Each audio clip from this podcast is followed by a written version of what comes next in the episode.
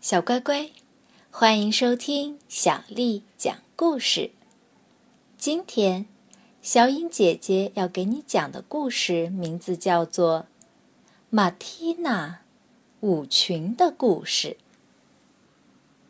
这天早晨，邮递员叔叔送来了一封信，是给马蒂娜的，邀请她参加在两个星期后举行的化妆舞会。哇！马蒂娜高兴地叫了起来，她开心极了，禁不住手舞足蹈起来。她想笑，想快乐地歌唱，想尽情地跳舞。可是，她随后想到一个问题：该穿什么样的衣服来装扮自己呢？是打扮成仙女、牧羊人、女王？贵妇人，还是小猫咪、小丑、印第安人、大棒棒糖，或是一块宝塔式的奶油蛋糕呢？选择真是件让人为难的事情，他迟迟拿不定主意。假如是你们，你们会怎么做呢？他问身旁的小猫胡子和小狗跳跳。胡子和跳跳摇晃着脑袋，他们更不知道该怎么办了。妈妈知道这件事情以后，提议说：“我们不妨去问问奥丹斯小姐的意见吧。”奥丹斯小姐是一名服装设计师，可是她和其他的服装设计师不同，她专门替那些在舞台上。或戏院里表演的小丑和演员设计衣服，在他那儿有很多裙子、礼服和各式各样的帽子。听了妈妈的提议，马蒂娜像发现了宝贝似的，高兴地跳起来。妈妈，我们现在就去吧！她心急地说。奥丹斯小姐。住在一所和他的那些帽子一样奇怪的老房子里。房子的顶梁柱是木头的，窗边摆着一排花，还有一扇漂亮的淡紫色大门。沿着蜗牛样的旋梯往上走时，可以看到四周的墙壁上装饰着蓝色的墙纸，上面画着一朵朵美丽的白云。仿佛在那里轻轻飘动，房子里洋溢着芬芳的香草味儿。妈妈向奥丹斯小姐说明了来意。正巧我这里有你们想要的东西。奥丹斯小姐听后说道：“去年有人向我预定了几套儿童服装，但是至今没来取，于是我就把它们用来出租了。”小可爱，跟我一起去瞧瞧吧。他带马蒂娜来到了另一个房间。嗯，你想装扮成萤火虫呢，还是菊花、瓢虫、蝴蝶，或是黄水仙花？啊，妈妈说，我觉得她扮成一朵黄水仙花一定很漂亮。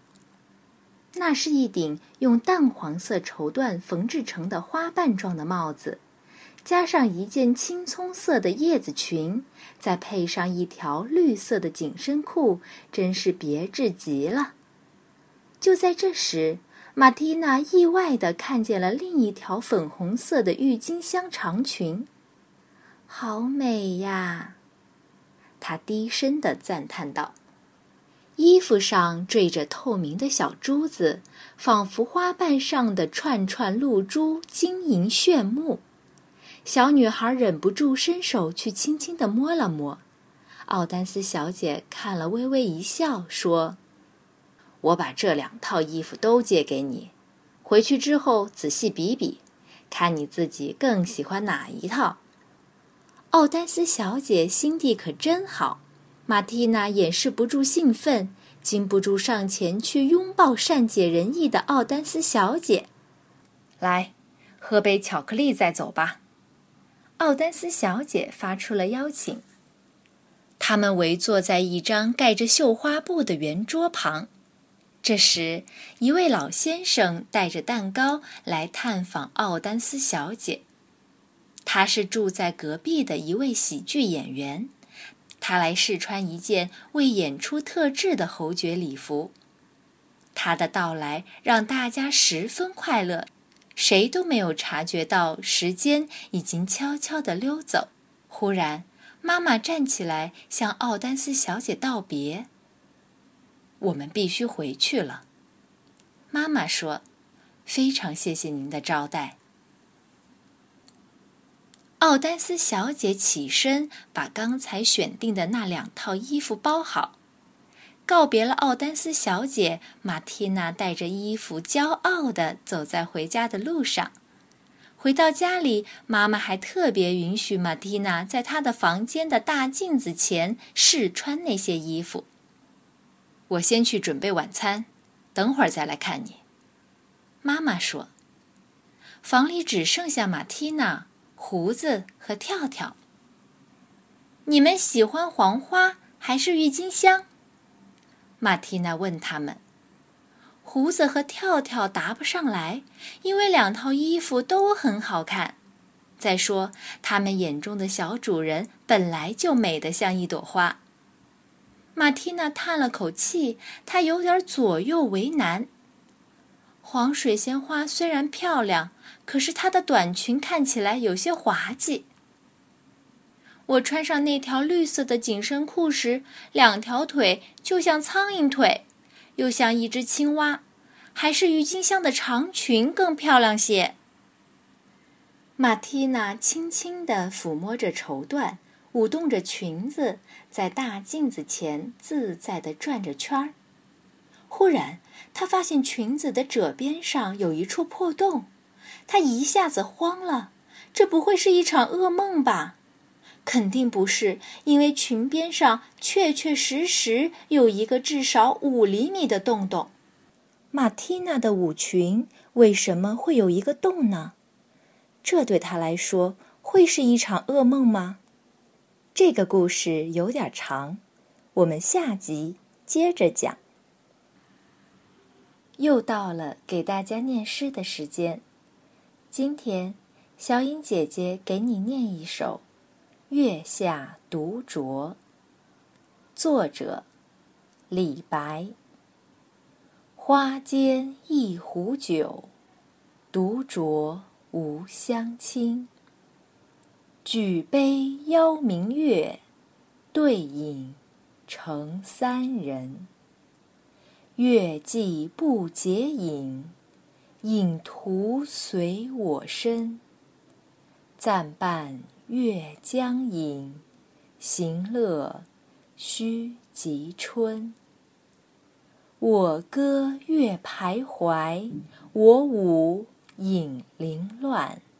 醒时同交欢，醉后各分散。永结无情游，相期邈云汉。花间一壶酒，独酌无相亲。举杯邀明月，对影成三人。月既不解饮，影徒随我身。暂伴月将影，行乐须及春。我歌月徘徊，我舞影零乱。醒时同交欢，醉后各分散。永结无情游，相期邈云汉。晚安。